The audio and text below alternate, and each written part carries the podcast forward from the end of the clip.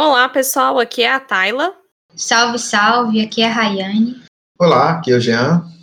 Olá, pessoal, aqui é o Thiago. E esse é o episódio 54 do Logopatia na Sétima Arte.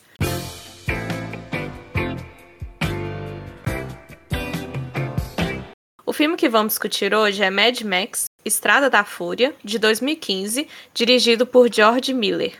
O filme conta a história de Max, que tenta fugir para não ser capturado pelos War Boys, soldados do Immortan Joe, e de Furiosa, que parte em uma viagem e escondida está levando cinco mulheres de Cidadele para terem melhores condições de vida no Vale Verde. É, esse filme recebeu 10 nomeações ao Oscar, incluindo melhor filme e melhor diretor para George Miller, e ganhou seis: melhor edição de som, melhor mixagem de som, melhor design de produção, melhor maquiagem, melhor figurino e melhor edição. Nossa primeira rodada vai ser sobre as primeiras impressões do filme. E aí eu vou abrir para o Jean falar um pouquinho aí do filme que ele indicou para gente e que a gente estava pensando né, em falar um pouquinho sobre a versão de 79. A gente acabou acordando em falar sobre a versão de 2015. E aí, Jean, por que, que você quis trazer esse filme para o debate? Poxa, é, então, eu sou é, um entusiasta do, do cinema de ação antigo, né? Eu gosto muito desses filmes é, mais antigos, é, e Mad Max, o, o, filme original australiano de 1979, enquadra nisso, é, nesse, nessa categoria de filme. E o, o, Mad Max Estrada da Fúria é um filme que eu, eu sempre tive vontade de assistir e assisti muito recentemente. Muito depois dele ter sido lançado, muito depois de toda a repercussão que ele causou. E quando eu terminei de assistir o filme, eu falei, doido demais. Esse filme é doido. É porque o, o filme ele tem uma dinâmica é, bem, é, bem diferente de, de filmes de ação. É, e, e, e, esse filme, o Estrada da Fúria, ele tem uma velocidade, ele tem uma, um ritmo bem é, desconcertante, e esse ritmo, e muitas vezes quando o filme tem esse ritmo é, mais ágil, a gente perde eventualmente de conteúdo, porque a gente está tentando acompanhar a narrativa, a, a, os desenvolvimentos, os problemas que estão acontecendo, e a gente perde um pouco do conteúdo. E o Mad Max não, ele deixa isso no, no, no rastro da velocidade dos carros ali, a gente vê uma série de referências sociais, políticas, é, uma série de questões relevantes que é raro a gente ter oportunidade de, de, de pescar ou de pegar em filmes é, num ritmo tão alucinante. E tudo isso com uma fotografia, com uma, com edição, com uma edição de som, com, com, uma coisa maravilhosa. Muito, muito bom o filme, muito. Assim, beira. Eu, eu, eu tô, vou arriscar um pouquinho, assim, beira a perfeição, assim, esse filme. É, Mad Max era um filme que eu já tinha assistido, que eu gosto muito, exatamente por isso que o Jean falou, né? Um filme de ação. E eu acho muito interessante porque eu não assisti a versão de 79. E o filme ali no início, ele não fica muito explicadinho do que, do que, que aconteceu, o que, que você vai ver, não. Ele vai jogando ali algumas dicas e aí você vai começando a entender o que está acontecendo, né? Mas é um filme que, igual o Jean falou, apesar de ter muita ação, talvez se o Robson tivesse aqui com a gente, ele ia falar que não, gost não gostou do filme, porque realmente, assim, 70% do filme é ação. É, é um filme que traz muitos muitos assuntos aqui que são interessantes para o debate. Eu acho a parte da, do fanatismo ideológico que tem ali, talvez religioso, não sei, do, dos, dos homens que são devotos ao Immortal Joe e, e, chegam até a se suicidar por ele, né, por, pelo que eles acreditam. Então, acho isso muito interessante. É, gosto também muito do fato de, apesar do filme se chamar Mad Max, a atriz principal ali, a, a protagonista, eu considero que é a Furiosa. Eu vejo ela muito forte no papel e eu gosto muito dessa presença feminina e também, né, uma curiosidade aí que quem fez a edição do filme foi a esposa do George Miller, que é a Margaret Sixel. E diz que quando ele entregou para ela editar, ele falou que ele não gostaria de oferecer para ninguém mais editar o filme porque senão ia ser mais um filme de ação feito por homens. Então ele queria aquele olhar ali dela. E eu também sei que o George Miller consultou algumas feministas para poder ter essa presença da, da Furiosa e ser bem interpretada, né? Então, isso é muito interessante, eu consigo ver esses elementos no, no filme, além da parte do, do som e da, da edição e da, da montagem que, que o Jean já falou aí. Muito bom esse filme. E você, Thiago? É, até antes de começar a gravação, né, eu tava falando aqui que Mad Max é, Estrada da Fúria é para mim a melhor experiência cinematográfica que eu já tive. Eu assisti no cinema em IMAX, numa tela gigantesca, com um som, com a qualidade perfeita. E é o filme que me deu a maior imersão. Não há cinema 3D que tenha me imergido tanto, dado tanta sensação de estar no filme quanto o Estrada da Fúria fez, porque eu saí do filme dolorido de tão tenso que eu ficava por causa do ritmo do filme, que geralmente esses filmes de ação é um primeiro ato ali para explicar um pouco sobre o mundo e aí apresenta essa dificuldade, começa a, ação frenética. E o Estrada da Fúria não, ele já por incrível que pareça, o, o momento mais tranquilo do filme é após uma hora e vinte de filme, mais ou menos que você tem um descanso do filme, porque é, desde os cinco primeiros minutos de filme é só pau quebrando e tensão a todo momento, uma ação frenética. E o George Miller, para mim, o trabalho que ele fez com o Mad Max em relação, falando um pouco sobre a parte técnica, é perfeito porque é o mínimo de efeito espe especial. Aqueles carros existem, aquele, aquele cenário é real, é, aquelas acrobacias foram feitas por pessoas mesmo, não tem computação gráfica, então é, é mais dá mais peso, né? Dá mais sensação de consequência se algo acontecer ali. Então você fica muito tenso, até imaginando para quem é, tá mais imerso no cinema, né? Que já entende que aquilo ali foi gravado, então já fala, poxa, já, já pensa, nossa, teve um risco com os dublês ali e tudo, então dá mais tensão pro filme. E relacionado ao subtexto do filme, que na realidade é o texto principal quando você analisa colocando a ação de lado, né? Que é o caráter ambiental, a questão do patriarcado é, e a relação com que o patriarcado tem com a escassez e a destruição do planeta, porque o homem é, numa sociedade pós-apocalíptica, onde os recursos naturais são limitados, a água é, já praticamente não existe. Natureza é mínima, então você não tem meios de produção, você não tem o recurso básico de vida que é a água, e as pessoas estão preocupadas em formar uma sociedade onde homens estão dispostos a se sacrificar por uma outra figura quase messiânica ali, uma espécie de rei, que é a figura do Immortan Joe. E tem a questão do patriarcado subjugando o, feminino, fazendo com que as mulheres sejam simplesmente objetos, chocadeiras, vamos colocar assim, como se fossem galinhas pondo ovos e viram subproduto de um de uma vontade masculina ali. Então, é, a representatividade desse filme com relação.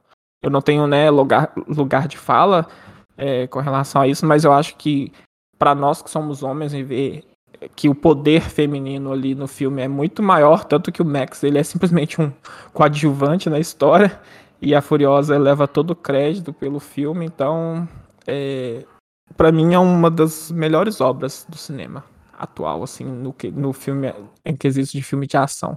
Então, diferentemente do Jean, eu não curto muito filme de ação. Eu sou daquelas que gosta de filmes com focados em diálogos, que não precisa acontecer nada, mas se o diálogo for bom, eu gosto do filme e é incrível que assim eu gostei demais desse filme, é, mesmo sendo um filme de ação. Acho que por conta do ritmo, que é algo é, que eu nunca tinha visto antes, um filme naquele ritmo e com tanta ação, é, mas não são ações gratuitas, né? Tem tem todo esse essa motivação para as ações por trás, que acho que o que cativa a gente faz com que a gente fique assistindo o filme. E essa motivação, eu diria que é, essa luta pelo direito de viver uma vida digna, é, que é protagonizado ali pelas mulheres que são tratadas como coisas. Mas a gente pode também pensar nos, nos guerreiros lá, que são crianças que nascem para formar esse exército do Immortal Joe. Então, sim, são pessoas tratadas como coisas, objetificadas, instrumentalizadas. E aí o direito delas de viver uma vida digna sem opressão. É, gostei demais. Eu brinquei aqui antes da gravação que se eu tivesse que definir esse filme numa palavra seria nu. Porque realmente os efeitos, tudo que vocês já falaram, né? Fotografia, edição de som, é uma coisa. A música, nossa, a trilha sonora desse filme é uma coisa que te deixa engajado, entregue, imerso no filme durante as duas horas. Maravilhoso. Gostei muito. É, e ali, desde o início do filme, a gente já vê essa hierarquia, né? E esses fatores políticos que o Jean e o Thiago falou. Justamente porque o Immortal Joe, ele fica ali no, em cima, né? Na, na pedra, e tem os trabalhadores embaixo e os, os meninos de guerra, né? Os War Boys, que são os, os brancos. Que, que, igual a Rayane falou, eles já nascem com essa devoção ao Immortal Joe. E a gente não deixa de questionar, né, como é que chegou a esse ponto e como é que as pessoas estavam ali é, submissas a ele. Eu acho que eu consigo entender melhor as pessoas que estão embaixo, que são as que ficam ali aguardando o Immortan ser bonzinho no dia e liberar um pouco da, da água para eles, né? Que ele chama de leite de mãe. É... Ah, mas eu entendi que o leite de mãe é outra coisa, é o leite que tira das mães. É, o ah, leite tá. é literalmente é o leite é. da mãe mesmo, porque tem aquelas é, mulheres gordas que ficam até com aparatos como se fossem vacas sendo ordenhadas ah, mesmo. Sim, é. Porque tem as que, que ficam para poder parir, né? Que tem ali um estereótipo também de quem que ele vai considerar, e as que não servem para parir seriam as que seriam tipo as amas de leite, né? Tem, tem isso mesmo. Mas então, elas, ele... ter, elas devem ter engravidado também, porque para produzir o leite você precisa engravidar. Uhum. É, então, né, corrigindo, na verdade, ele abre ali para para poder ter a água, né, para os trabalhadores. Mas aí eu fico me perguntando como é que aqueles meninos de guerra ficaram tão devotos e continuam sendo, sendo que no meio ali do filme, quando a Furiosa e o tá, né, tá indo embora junto com as mulheres e o Max chega e fala assim: "Não, vamos retornar porque lá é onde tem água, lá é onde a gente vai conseguir um solo bom para poder plantar e vamos tomar o lugar. E eles chegam nessa conclusão assim: não, é só a gente ir lá e tomar o lugar. E aí você fica, gente, como que, que ninguém foi e teve essa atitude agora, né? E eu queria falar um pouquinho mais sobre, sobre isso, disso, de ser um mundo pós-apocalíptico. E na maioria dos filmes que a gente vê, sempre tem um líder, nunca tem uma democracia, né? Sempre ali uma, um, uma posição de poder que todos estão submissos e submissos de um jeito que eles adoram aquela figura, né? Eles não chegam a, a questioná-la. É, deixa, então, deixa eu tocar nesse assunto. Eu acho que é uma coisa que me chama muita atenção dentro desse filme. É, então eu, eu vou aproveitar, inclusive, para fazer uma, uma outra menção ao Robson. É, a Thalia já fez um.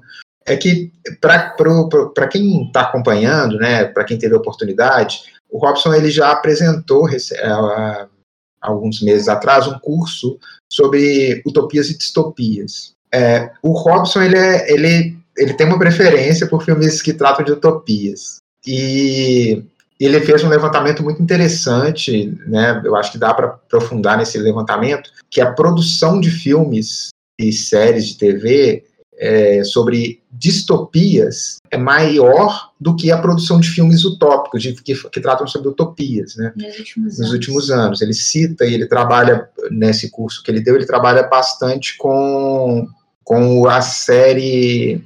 É, como Star, chama? Star, Star Trek? Trek? Isso.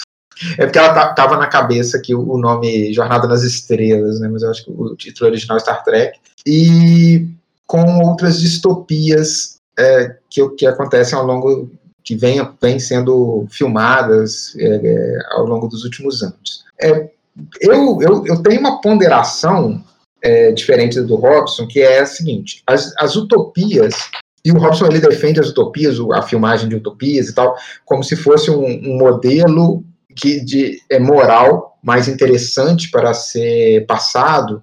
Isso é quase uma questão platônica, né, de educar por imagens, como como se a gente não conseguisse ser educado, como a maioria das pessoas não, pudessem ser educados por argumentos. Então, assim, o Robson tem uma tese de que é, utopias são mais interessantes para serem passadas do que as distopias, porque utopias elas trazem esse, esse valor moral mais interessante para ser transmitido. É um mundo melhor, é um mundo mais acolhedor, é um mundo mais moralmente, eticamente mais é, alinhado, enquanto as distopias tratam de pontos mais fora da curva, com, com degradação, com conflito, com dominação.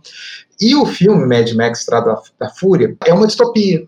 É, mas assim como outras distopias, ele, ele se aproveita de um cenário reconhecível, de uma realidade reconhecível, que a gente, que nós, espectadores do, do, do filme, nós temos conhecimento é, e dilata isso se a gente for pegar para assistir um Handmaid's Tale, a gente vai verificar elementos ali que são muito comuns para nós, é, é, pontos que a gente pode caminhar naquela direção. Se a gente pegar ali um ler o livro é, Admirável Mundo Novo, a gente vai ver problemas que a gente vive hoje, que a gente viveu antes e que o filme, que, que o livro no caso, está dilatando ali. E o Mad Max ele faz isso. O que, que é o, o imortal é, Joe? É, qualquer com esse sentido de dominação que ele tem. Ele é um líder populista que manipula sentimentos, que manipula necessidades, que objetifica pessoas e que, que governa, que detém o poder por meio da força, pela manipulação. Ele, ele detém o poder da água ali, e as pessoas necessitam de água. Então ele cria toda uma aura em torno dele, toda uma mistificação. Quem que é o Imortal Joe, se não um mito? Mito e seus filhos. Ele tem filhos ali, né? É, então ele manipula o imaginário das pessoas para criar em torno dele uma verdade particular, uma verdade própria, que diz respeito a ele. Então, assim, por que, que as pessoas adoram? Por que, que aquelas pessoas estão dispostas a morrer para ele, por ele? É porque elas compraram uma narrativa de que ele detém alguma, algum grau de realidade, de misticidade. Assim, eu, eu acho que só para concluir, eu acho que o filme se é, parece que ele revela ah, para aquele garoto da guerra, o Nux, né? Aquele que, que é, muda de lado, o Nux. Ele, o Nux, ele se espanta quando é anunciada a morte do Imortal Joe. Então é aí que a realidade toca. Então é, por que, que ele detém o poder? Porque ele consegue ludibriar a realidade e transmitir uma, uma imagem uma, de, de poder que não tem nenhuma garantia senão pelo uso da força e da coerção. Acho que é basicamente por isso. Não sei se a Rayane, que também estuda bastante esse tema, vai concordar comigo. É, eu acho que é isso. Ele tem o um monopólio dos recursos naturais ali, que é a água, e acho que ele, ele também tem gasolina, né? Ele tem o monopólio da força e desse recurso natural imprescindível para a vida humana, que é a água. Então, isso faz com que ele chantageie as pessoas, né? Ele detém o poder por isso. Então, aquelas pessoas que estão lá embaixo, aquela população pobre que não tem acesso à água, eles estão submetidos ao Joe, porque o Joe tem o monopólio da água e de outros recursos, né? Ele tem aquelas plantações lá. E, e quanto a essas pessoas, esses guerreiros que a Tayla fez menção, é, ali é todo um processo de convencimento que o Gil mencionou. Tem alguma. Parece que tem uma espécie de religião, porque eles acreditam numa vida após a morte. E então eles estão convictos de que eles precisam se sacrificar ali pelo Joe. Eles acreditam na vida eterna, não? Isso. A, a frase deles é: Eu morro eu vivo, depois eu morro, depois eu, eu vivo, vivo, de, de novo. novo. Eles ah, acreditam tá. que depois daquilo eles vão. É, que eles vão viver uma outra vida e, e que essa vida que eles estão vivendo agora, eles precisam se sacrificar. Eles. Então, assim, eles, eles compraram, entre aspas, né? Eles acreditam que o Joe é, é uma espécie de líder político, religioso. Então, as ações deles são guiadas com base nessa crença e por isso eles se sacrificam e fazem tudo pelo Joe. É, só utilizando um pouco de Matrix aqui para poder é, exemplificar minha linha de raciocínio. É, Matrix é um filme que um simples diálogo ele fala sobre o que ele se, ele se trata, que é sobre controle. Que Matrix é uma ferramenta de controle. E ferramentas de controle são nada mais, nada menos do que situações ou produtos ou necessidades humanas que alguém tenha capacidade intelectual, mesmo que essa capacidade intelectual seja é, referente somente a essa forma de controle, não seja um, um, intelecto benéfico, vamos assim dizer, né? É igual eu falo que as pessoas detêm muitos conhecimentos eu, e eu falo que ladrões são pessoas muito inteligentes, porque roubar, é não ladrões de, de comuns assim, eu falo ladrões do nível de filmes como aquele. Ah, esqueci o nome do filme, meu Deus do céu, que eles assaltam um banco lá, que. Ah, esqueci. Plano Perfeito? Plano Perfeito, exato. É, eles são muito inteligentes. Se eles usassem a inteligência deles para outras questões, é, para desenvolvimento da sociedade, esse, esse, intelecto deles que é aplicado de forma negativa seria muito melhor aplicado. E é o que o Immortal Joe faz? Ele domina a água e controla as pessoas através da água. Ninguém gosta dele. As pessoas gostam daquilo que ele pode fornecer porque ele é o único detentor. E quando você pega determinado, de, é, detém determinado conhecimento e você consegue subverter esse conhecimento é, em seu favor, pessoas vão atirar aviões em prédios acreditando que vão ter 40 virgens esperando pra, por eles na vida após a morte, vão se matar, que é no caso do filme, em benefício de uma pessoa que te prometeu que quando você morrer você vai pro Valhalla e ter a sua vida eterna e vai viver a eternidade. E, e é difícil não misturar isso com política, o cenário atual brasileiro, por exemplo. Qual que era a necessidade que o brasileiro via é, nos últimos anos de política? É, uma saída para corrupção que acontecia. Aí chegou uma pessoa e prometeu que ia acabar, mesmo que fosse na força é, corrupção, e conseguiu dominar um povo e ser eleito. Então, essas maneiras de controle é, que nós vivenciamos no filme ali, que é o controle da água de recursos naturais, é, ela é aplicada em todos os âmbitos da nossa vida. Então, existem várias camadas que Mad Max nos dá abertura para tratar, e essa não é o, o, principal foco do filme, mas como a gente está num contexto né, de pandemia, um país em frangalhos, então eu não consigo não deixar de fazer esse paralelo com a situação brasileira. Inclusive, o nosso presidente é uma bela figura de Morton Joe, porque é um cara misógino, é um cara que só vê os benefícios próprios e da sua, da sua família, porque o Morton Joe também vive em benefício dos seus filhos, né? Porque ele tem súditos, é, escravos, tem pessoas que ele pode descartar e tem seus filhos, que são pessoas próximas a ele que ele cuida. Então você Inclusive a mulher, né? Que, a mulher que morre, ele fica mais preocupado em tentar salvar o, o, feto, né? O bebê, do que ela que estava lhe dando seus últimos suspiros. E a mulher é uma coisa, porque ela é aberta como se fosse um pedaço de carne no açougue, né? Uhum. E, e tem o, o, a questão do filho que nasce da, que nasce natimorto, né? É, é, homem e ele tem toda uma predileção por homem, né? Também é difícil não pensar na frase lá do desse, do, do, do cara que esqueci o nome dele que que está na presidência, é, que ele fala lá que ele tem quatro filhos, né? Eu acho 01, 02, 03, 04 e daí ele deu uma escorregada, isso, um, não sei o que, e daí teve uma filha. Então assim, essa predileção por, por gerar homens é, enfim. É, é para tocar nesse assunto do feminismo do filme, que acho que a Tala tinha mencionado no início, e eu já. Eu acho interessante porque o, o, filme não é focado em diálogo, né? Pelo contrário, são pouquíssimos os diálogos, mas eles têm essa profundidade, porque as ações expressam essa profundidade, porque as ações são motivadas por esse por, esse, por essa luta de sobrevivência. Então, que é mais do que uma luta de sobrevivência. Porque no início o discurso do Mad Max é isso, né? Que eles vivem num mundo pós-apocalíptico em que todas as suas ações são motivadas pela sobrevivência. Mas isso não é uma vida humana, né? Não é uma vida digna. E as pessoas querem mais do que isso. Nós, humanos, queremos mais do que simplesmente sobreviver. e o que aquelas mulheres buscam, o que a Furiosa busca, porque ela, ela como esposa, uma das esposas do Joe, ela estava, imagino, é, bem provida, mas ela quer uma vida digna, sem ser oprimida, e, e como ela veio de fora da, daquela comunidade, ela sabe outro modo de vida que não aquele oprimido, enquanto oprimida. Então, ela, ela compartilha isso com as outras mulheres e dá esperança às outras mulheres de que existe uma outra vida que aquelas mulheres não conhecem, que é uma vida livre, uma vida digna.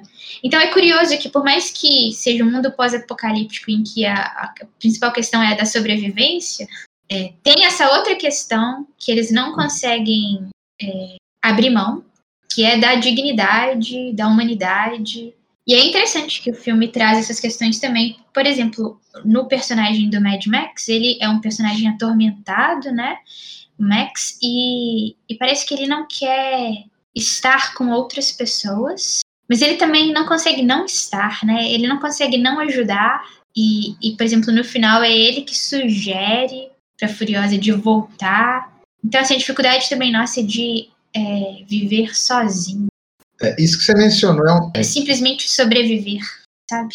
O Max também quer mais do que simplesmente sobreviver. É, eu, eu, queria comentar duas coisas que a Rayane mencionou. Uma é em relação a esse traço do, do, do, do Max nesse filme, que eu acho que ele está muito presente no, no, no filme 2 e 3 da, da primeira versão que é essa questão de estar sozinho e não conseguir não ajudar. Isso é uma questão muito premente no, na, na versão original, que é com o Mel Gibson. Agora, só tentando ser breve, é, esse aspecto da sobrevivência, às vezes você fica até pensando ali, em relação ao Max, por que, que ele não abdica e morre logo? Porque ter aquela vida miserenta ali, é, ou para aquelas outras tantas pessoas que vivem uma vida miserável, por que, que não abdicar da vida e deixar-se morrer? É, eu acho que porque tem esse aspecto, e eu, eu tenho, a Rainha e eu temos altas discussões sobre se existe uma natureza humana ou não. Eu acho que há um aspecto da natureza humana que a, a, o ser humano compartilha com todos os outros animais é o instinto de sobrevivência, instinto de preservação da vida.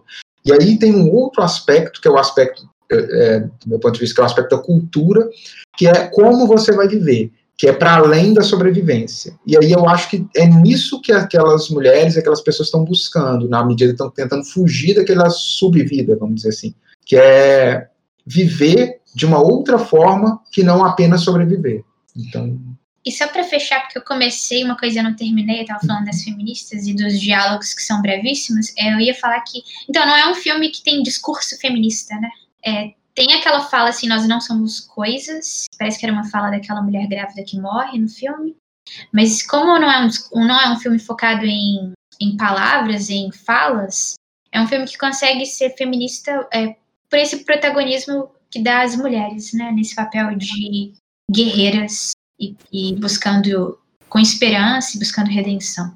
Uhum. É, e comentando um pouquinho da fala da Rayane e do Jean, um pouquinho sobre o Max, né? No início do filme a gente descobre ali que ele era um policial, e aí ele tem vozes na cabeça de pessoas, né? Por que, que você não ajudou a gente? Ajuda a gente. Acho que por isso que ele tem esse instinto de ajudar as mulheres que ele encontra no caminho, como se fosse um objetivo dele, né? Então, apesar desse instinto que o Jean falou de sobrevivência, ele também tem essa característica de ser policial, provavelmente ele escolheu essa carreira porque ele também tem esse instinto de querer ajudar os outros, né? E realmente, já, assim, não sei, acho que o instinto dele mais é ficar vagando por ali, né? Se ele morreu, morreu. Se não morreu e conseguiu ajudar alguém, pelo menos ajudou, né? Eu imagino que seja isso. É, sobre as mulheres que a Raine falou, e uhum. por ser um filme é, feminista, é, sim, tem poucas falas, com, a, com, apenas com as imagens a gente consegue ali pegar muitas partes que, né, se a gente for parar para pensar, os filmes antigos que a gente assistia de ação, né, Exterminador do Futuro, Mad Max, é, Robocop, tudo ali são protagonistas homens. E aí acaba que esse filme, apesar de chamar Mad Max, ele traz muito essa presença da, da Furiosa. E aí, assim, também não teria como ser um filme mega feminista, né? Porque os homens não iam querer assistir o filme. Então, eu acho que conseguiu apresentar de uma forma muito sutil e muito boa que assim todos que assistam o filme vão gostar. E sobre a questão das mulheres é muito interessante ali porque se a gente for para parar para pensar, elas não elas não conhecem vida além daquela que elas estavam vivendo. E quando a Furiosa traz elas no caminhão, no início ali tem até uma uma que fica é, mais tendenciosa a voltar, né? Que acho que é a, a, uma morena, que ela fala assim: não, vão voltar, às vezes eles aceitam a gente de volta. Mas você consegue ver ali ao longo do filme que a maioria, mesmo não conhecendo para onde elas estão indo direito, elas querem ir. Então elas já entendem que aquele ambiente que elas viviam antes não é um, um, bom ambiente. Elas são tratadas como objeto, como coisas. Então elas têm uma ambição ali a algo a mais, sem saber o que seria esse algo a mais, mas elas conseguem entender que do jeito ali que elas estão, não tem como ficar. E isso é muito interessante. E uma outra parte também que eu gostaria de destacar é o figurino delas, porque no início, né, que elas são consideradas ali como objetos, são poucas roupas que cobrem o corpo delas, né? São tipo faixas de tecidos que elas estão cobertas, e realmente por causa dessa parte de, de ser, serem objetos sexuais.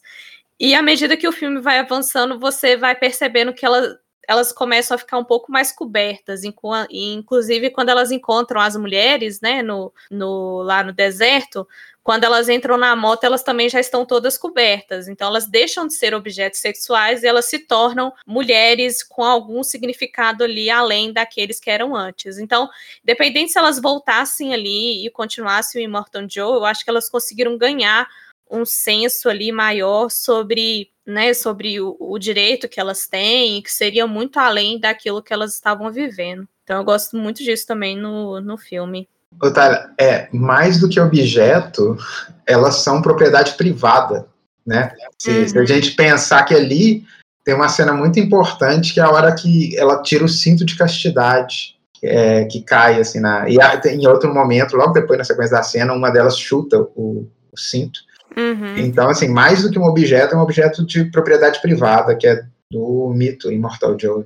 Uhum. É, mais uma vez aqui, fazendo um paralelo com Matrix, o, um determinado diálogo do, do Matrix, né, o agente Smith compara os seres humanos a vai falando nas nossas características e fala assim, isso me lembra muito outra coisa, que é um, um, uma praga, um vírus, que vocês chegam, vocês destroem, consomem todos os recursos naturais daquele local e migram para outro local para fazer a mesma coisa. E a, nós já estamos vencendo uma fase da humanidade onde as pessoas cada vez mais falam em colonização de outros planetas ao invés de tentar melhorar o nosso planeta. E eu acho que no fim o Mad Max Estrada da Fúria é sobre isso. É, nós somos agentes transformadores e nós não precisamos migrar para ter uma vida melhor. Nós transformamos aquele lugar onde nós estamos. Tanto que quando eles saem para ir para o Vale Verde, procurar o Vale Verde, eles passam pelo Vale Verde e nem viram, porque o Vale Verde já era um, um, uma realidade destruída, já era um sonho inalcançável. E você não precisa é, sonhar com algo externo. Posso comparar isso muito à migração. É, se o Brasil está ruim, a gente vai migrar para uma sociedade que está mais avançada, igual a busca pela migração norte-americana, o sonho americano cada vez mais presente no Brasil, sendo que o Brasil tem tudo que há de melhor, inclusive o ambiente, que a gente não tem tragédias naturais que destroem um, uma vida é, como são os terremotos, furacões e nevascas, etc. Então nós temos todas as condições aqui e a gente fica sempre buscando um sonho que está lá fora, sendo que o nosso sonho a gente pode construir ele aqui. Basta sermos agentes transformadores. Então acho que essa questão delas descobrirem é, através da figura do Max que fala, não, porque lá tem tudo que vocês estão querendo, por que vocês não simplesmente voltam e dominam aquilo? Então é, é isso. É, a gente não precisa viver o nosso sonho de, de uma vida de viver, não sobreviver é, apenas, é, em detrimento de deixar nossas raízes, deixar nosso local. A gente pode transformar esse local e tornar ele um ambiente melhor. Tanto que quando eles voltam, a primeira atitude que eles têm é distribuir a água, que é o básico para a vida. Então, é muito sobre transformação, tanto interna quanto a transformação externa que nós podemos é, exercer enquanto sociedade, sabe? Eu acho esse ponto do Thiago excelente. Eu acho que, assim, esse genial do filme ter tido essa virada. Eles chegam lá, onde eles. o destino. Mas aí descobrem, aí pela figura do Max, eles decidem voltar. Aí é tipo assim. É, vai começar tudo de novo, porque a volta. Eu achei muito emocionante essa parte. E e é isso, porque além disso que o Tiago estava mencionando, é, condições naturais do nosso país são muito boas, é que essa idealização do outro lugar é problemático, porque o que aconteceu para o lugar onde você estava ficar ruim e você querer sair pode acontecer em qualquer outro lugar. Porque é isso, a questão não é o lugar, não é a questão espacial, mas é a questão dos valores cultivados, dos princípios das suas ações, então, de fato, e aí a gente vê que a volta delas para a cidadela não vai ser simplesmente uma substituição do líder do Immortal Joe por elas, porque tem aquela cena que elas estão subindo e aí elas dão as mãos para as pessoas e as pessoas vão subindo naquela plataforma que está elevando, então que não vai ser, parece que não vai ser uma, dá a entender, a gente não sabe porque o filme acaba, mas que não vai ser uma hierarquia, um, uma espécie de governo autoritário, vai ser alguma coisa mais democrática. Enfim, é realmente essa, essa, esse ponto é muito bom delas voltarem para onde elas estavam, que é mudar a, a forma delas pensarem, que, que define a forma como elas agem. Enfim, é, eu acho isso muito bom. Porque no final. E aí a relação com o presente, né? Que eu acho que é esse o nosso problema. É a forma como a gente se concebe enquanto comunidade política que é o problema. E não assim quem é que está governando ou qual país nós estamos. Uhum. Quer falar, Thiago? Não, eu só ia comentar que é, o futuro, o, a realidade de Mad Max não é uma realidade muito longe do nosso futuro, não. Quando a gente para para analisar que é, nós temos aí mais de meio milhão de vidas perdidas é, em por causa do Covid e as pessoas comentam mais sobre aumento de gasolina do que sobre o número de mortos. E a escassez de recursos já é real, já, já fala-se em racionamento de água em determinados estados do Brasil. Então, essa realidade que eles vivem no filme é a luta por combustível a todo momento, a gente já vive, a, é, combustíveis fósseis já estão ficando cada vez mais escasso, estamos buscando outras formas né, de combustíveis renováveis e a preocupação é com a eventual escassez de água, porque cada vez a gente polui mais, apesar de sermos mais conscientes, é, a, a poluição aumenta, você tem ilhas no oceano de sujeira, então não é uma questão simplesmente de consciência e entender o problema, é saber como trabalhar com o problema e lidar com ele, né? Então eu acredito que o filme é, mostra ficcionalmente ali uma realidade, mas que não é um futuro muito distante da humanidade atualmente, né? Sim, então só para é, aproveitando essa fala do, do Tiago, é basicamente isso que eu estou mencionando da importância das, das distopias, porque a gente parte de uma realidade que a gente vivencia e cria uma ficção com um pé na realidade. Então, eu acho muito importante, eu entendo, pelo menos, né, uh, distopias como denúncias, às vezes. Alertas. Alertas do que, que a gente, do, do, do tipo de governante que a gente está pondo no poder, do tipo de é, realidade prática que a gente está é, impondo a nós mesmos, né, assim, o que eu quero dizer, é, essa degradação do meio ambiente e, e tudo isso, e a gente fala assim, nossa, esse filme é tão absurdo, não, queridinho você está você tá vivendo desse jeito, você está contribuindo para isso aí. Então eu acho que distopias, elas são é, filmes distópicos, eles muitas vezes eles são muito mais realistas e verdadeiros do que filmes utópicos, embora eu acho importante também. Defendendo um pouquinho Robson, é, eu eu confesso que eu prefiro os filmes distópicos mesmo. Mas eu acho que ali, talvez a questão maior dele seria: se a gente continuar assistindo tanto filme distópico, e o Thiago virar para mim todas as vezes falar assim: ah, esse futuro aí não tá muito longe, não, tá perto. Assim, é, é muito triste, né, a gente pensar isso. A gente entende que podemos chegar a esse, a esse ponto, mas, né, filmes utópicos talvez daria uma ponta de, de esperança que seria necessária para a gente começar a agir e fazer algo a respeito, como se a gente não tivesse condenado a, tal, a tais fatores, entendeu? como se tivesse ali um jeito de, de, de, resolver. Inclusive no filme Mad Max a gente vê que vai ter todas essas alterações, igual a Rayane falou, mas a gente não vê de fato a transformação acontecendo, né? Como que vai ser depois. É, e aí fica esse questionamento: elas realmente vão conseguir mudar ali tudo? É, vai ter algum outra, algum outro fator, algum outro obstáculo que vai surgir ali, né? Eu espero que não. Mas é, é, é, é complicado porque a gente olha aí um passado recente, né? É, a guerra Iraque está. É... Ai, meu Deus do céu. É Iraque, Estados Unidos? Não, é. Década de 90?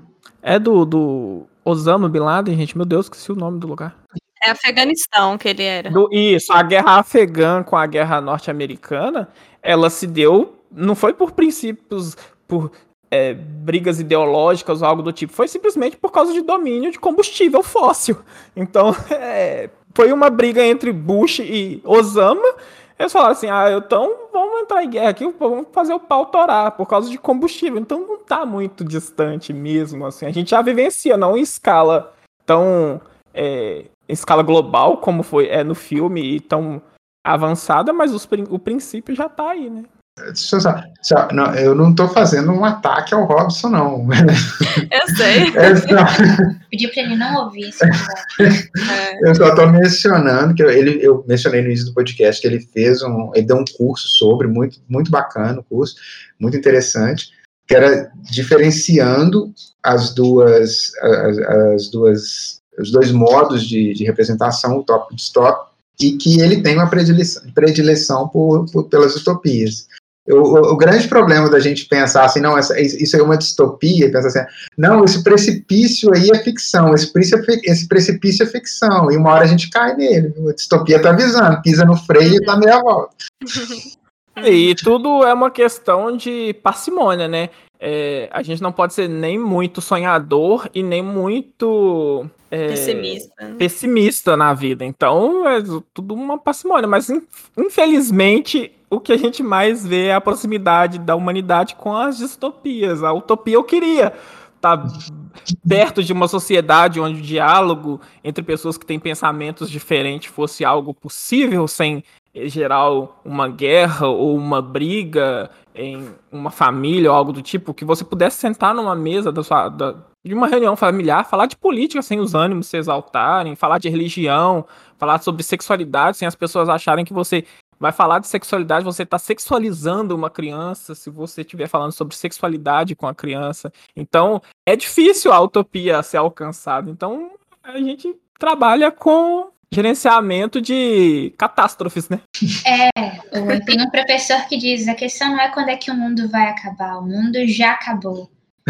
A questão é o que a gente faz agora que ele acabou. Nu. Saiu do discurso motivacional do Thiago. Sim, mas tá pra cima o episódio. e, e, e, a, e a definiu aí com a mesma definição da Rayane. Nu!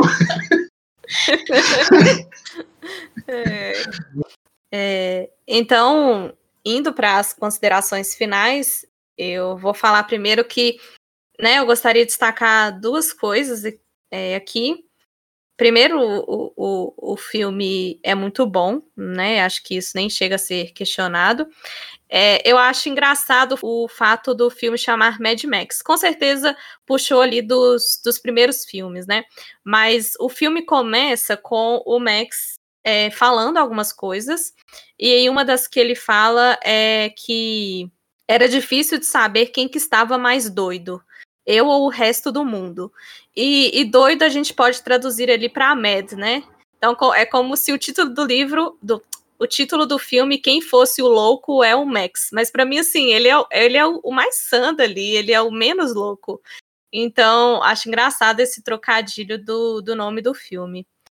E uma outra coisa também que eu gostaria de destacar, que a gente não mencionou aqui muito, mas eu acho um fator importante e, e excitante no, no filme, é o quanto que os soldados ali do Immortan Joe, eles eles são fascinados por dirigir veículos.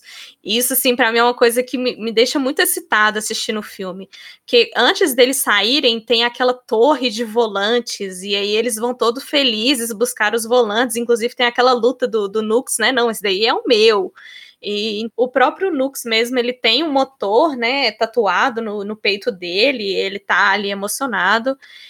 E, assim, as cenas de, de ação eu senti como se fosse um filme de Velozes e Furiosos. É o tempo todo ali, ação e, e, e um correndo atrás do outro. E eu não poderia deixar de mencionar o guitarrista e os tambores. Então, realmente é um espetáculo que está acontecendo ali. É, eles estão ali é, muito motivados e eles precisam daquela música para poder continuar motivados, né? Como se fosse até um ritual ali para eles. Então, é muito interessante isso. E para mim a cena que eu mais gosto é aqueles tipo estilingue do, dos, dos homens, né? Que eles vão para frente e para trás e tem aquele trampolim ali, estilingue, não sei. Mas assim, sensacional aquela cena. É a minha favorita do, do filme. Então, eu queria destacar esses dois pontos. E que realmente o filme é muito bom. Eu espero assistir aí a trilogia anterior a ele, que com certeza deve ser muito bom também, e trazer algumas respostas aí para mim de talvez quem são essas vozes? São é a família dele? São pessoas que ele tentou ajudar no passado, né? Então acho que tem algumas questões aí que eu gostaria de, de entender mais sobre. É, eu queria trazer aqui para as considerações finais um, um, momento mais doce do filme. A gente pegou pesado, tratou de temas bem pesados durante esse podcast, e eu acho que tem uma cena que eu, que eu, que eu gosto muito do filme, que é quando a Furiosa ela já está ferida e o Max ele se ele que tinha sido uma bolsa de sangue ele acaba é, sendo de novo para ela. Ele é doador universal e ele vai doar o sangue para ela. E antes ela havia perguntado o nome para ele, ele tinha se recusado a dizer. E ali na hora ela já inconsciente, ele responde: Max, meu nome é Max. E por que que essa cena é muito doce para mim? Porque ela é dentro do caos, ela é dentro do do, de, de, um mundo acabando e de sérios problemas, uma pessoa em vias de morrer, uma pessoa que você não conhecia que até então e que por alguma razão ali durante esse curto período que eles conviveram, ele é, passou a nutrir por ela é, alguma admiração, ele passou a ter ele que se a gente resgatar os outros filmes é um lobo solitário do deserto, ele está sempre solitário e ajudando as pessoas. Ali ele é uma pessoa que tem, por, pelo outro, empatia, né? A gente disse aqui dessa característica desse traço dele de ajudar o próximo, que está nos outros filmes e, e, se reproduz ali. Então, aquela cena, ela diz muito sobre a catástrofe e de como nós, em meio à catástrofe, a gente pode sim se apegar às outras pessoas, desde que, é, considerando essas outras pessoas, pessoas que também têm empatia e a Furiosa, ela, na medida que ela está resgatando aquelas mulher, outras mulheres, ela tem empatia pelas mulheres. Enfim, é uma corrente de empatia no meio desse inferno e dessa alucinação louca que é essa corrida de carro e, e autodestruição destruição que está nesse filme. Então, para não dizer que não falamos, falamos em flores, o filme também traz momentos bonitos. E esse é um momento muito bonito e que há uma troca de olhares no final, quando o Max está indo embora e ela subindo na plataforma, ela, eles trocam olhares, ele não vai ficar ali com ela, e há ali uma, um olhar de agradecimento e de reconhecimento. Então, com tudo isso, o filme ainda sobrou um espaço para o afeto e a doçura. É, em, em relação a, ao caráter ambiental do filme, eu achei que foi um, uma subtrama muito mal aproveitada ali. As sementes foram é, um artifício utilizado ali só para mostrar mesmo que há como reconstruir, mas eu achei que foi hum, subaproveitado. Gostaria de ter visto mais. É, até porque o ambiente ali não existe meio ambiente, existe é, só um deserto, então poderiam ter aproveitado mais, até porque o, o a faísca inicial de tudo ali é a busca pelo Vale Verde. Aí chega lá, não tem Vale Verde, apresenta-se as sementes e depois a semente fica só sendo mostrada ali. Achei que foi muito subaproveitado, poderia ter sido melhor. É, já que elas tiveram tanta importância assim para aquela senhorinha que deu a vida para manter as sementes e a menina pegou e tudo, poderia ter uma, uma simples fala ali é, da menina no final do filme, quando eles estivessem, por exemplo, subindo ali, se ela olhasse para as sementes e falasse, agora dá para a gente dar continuidade ao seu sonho, algo do tipo, só para mostrar que, a, o, que o fator ambiental era de grande importância. Eu achei que foi bem subaproveitado, na realidade, parando para analisar agora. Então, é, eu gostaria de fazer uma consideração final de que assistam é, no maior silêncio possível, com um home theater é, no talo ou um fone de ouvido, um headphone que isole barulhos externos, porque é, é, é a melhor experiência cinematográfica que eu tive na minha vida. Então, eu achei que a questão ambiental não foi tema do filme. Assim, poderia ter sido para justificar o mundo tá do jeito que está, o fim do mundo. E aí eu interpretei as sementes mais como esperança. O filme também traz essa questão da esperança. Né? As mulheres estão em busca de esperança, segundo a Furiosa, e a Furiosa está em busca de redenção. Então, é, eu achei que não foi um tema trabalhado no filme, mas poderia ter sido para justificar o fim do mundo. É, é, a justificação que eles deram foram lutas, né? Ganância e guerra. É, então, eu lembro de ter assistido o Oscar de 2015 e eu não tinha assistido o filme é, Mad Max e fiquei surpresa com, os, é, com várias nomeações e o tanto de estatueta que esse filme levou para casa e fiquei me perguntando assim, gente, o que que tem esse filme? É só um filme de ação, como é que ele pode ter levado tantas estatuetas? Demorei muito para assistir esse filme, mas já assisti duas vezes e pretendo assim assistir futuramente. É, é realmente um filme que, que leva a ação para outro nível. Eu nunca vi e que tem um ritmo, uma velocidade é, também que eu nunca tinha visto antes e, e sem perder essa profundidade temática que foi o que a gente abordou hoje. Então, acho que é um filme que consegue trazer vários elementos e algo que o Thiago mencionou é, é, é um filme que só assistindo, que é um filme para ser experienciado. Ok, pessoal, a gente vai partir agora para o quiz. E hoje eu que sou a responsável. Como sempre, eu vou trazer uma fala. E, como sempre, eu acredito que é fácil de acertar. Toy Story. E. não. É, não foi dessa vez. E acho que é uma boa oportunidade aí da Rayane conseguir empatar com o Jean de novo. Então vamos lá. A frase do filme de hoje é uma pessoa que fala para outra e aí essa pessoa fala: Hasta la vista, baby. Exterminador do futuro, exterminador do futuro. Exatamente. Hasta la vista, baby. É que já fala isso. Ah, eu não sabia. Em minha defesa, não, não sabia. É, mas isso mesmo, Exterminador do Futuro. Dois. Pra eu acertar de fato. E é muito do nada, né? Eu não lembro jeito. Mas assim, eles não falam espanhol no filme. Não, o, o, eles estão no, no caminhão, no carro, e o menino começa, o John, John, John Connor, começa a explicar pro exterminador que ele é meio durão, que ele tem que aprender umas frases descoladas, do tipo hasta la vista, baby. E aí ele usa no final lá contra o vilãozão, é. ele tá, hasta la vista, baby. Eu sou descolado. Mas, então o Jean acertou. O filme é Exterminador do Futuro. O primeiro, né, é de 84. O segundo, que é a referência aí da, da fala, é de 91. Ambos dirigidos por James Cameron. Então, é isso, pessoal. A gente vai ficando por aqui. Gostaria de agradecer a participação do Jean, da Rayane. e do Tiago. Muito obrigada e nos vemos na próxima. Tchau, tchau. Tchau, tchau, pessoal. Até a próxima. Um abraço. Bye, bye. Beijo. Hasta la vista, baby. Hasta la vista, baby.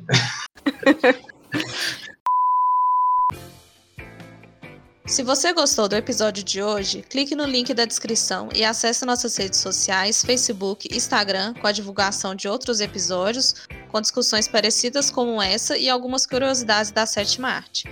Também temos um site com análises escritas, caso você prefira, de outros filmes que também assistimos. Fique livre para deixar comentários e ou sugestões sobre o nosso trabalho. Valeu e nos vemos na próxima.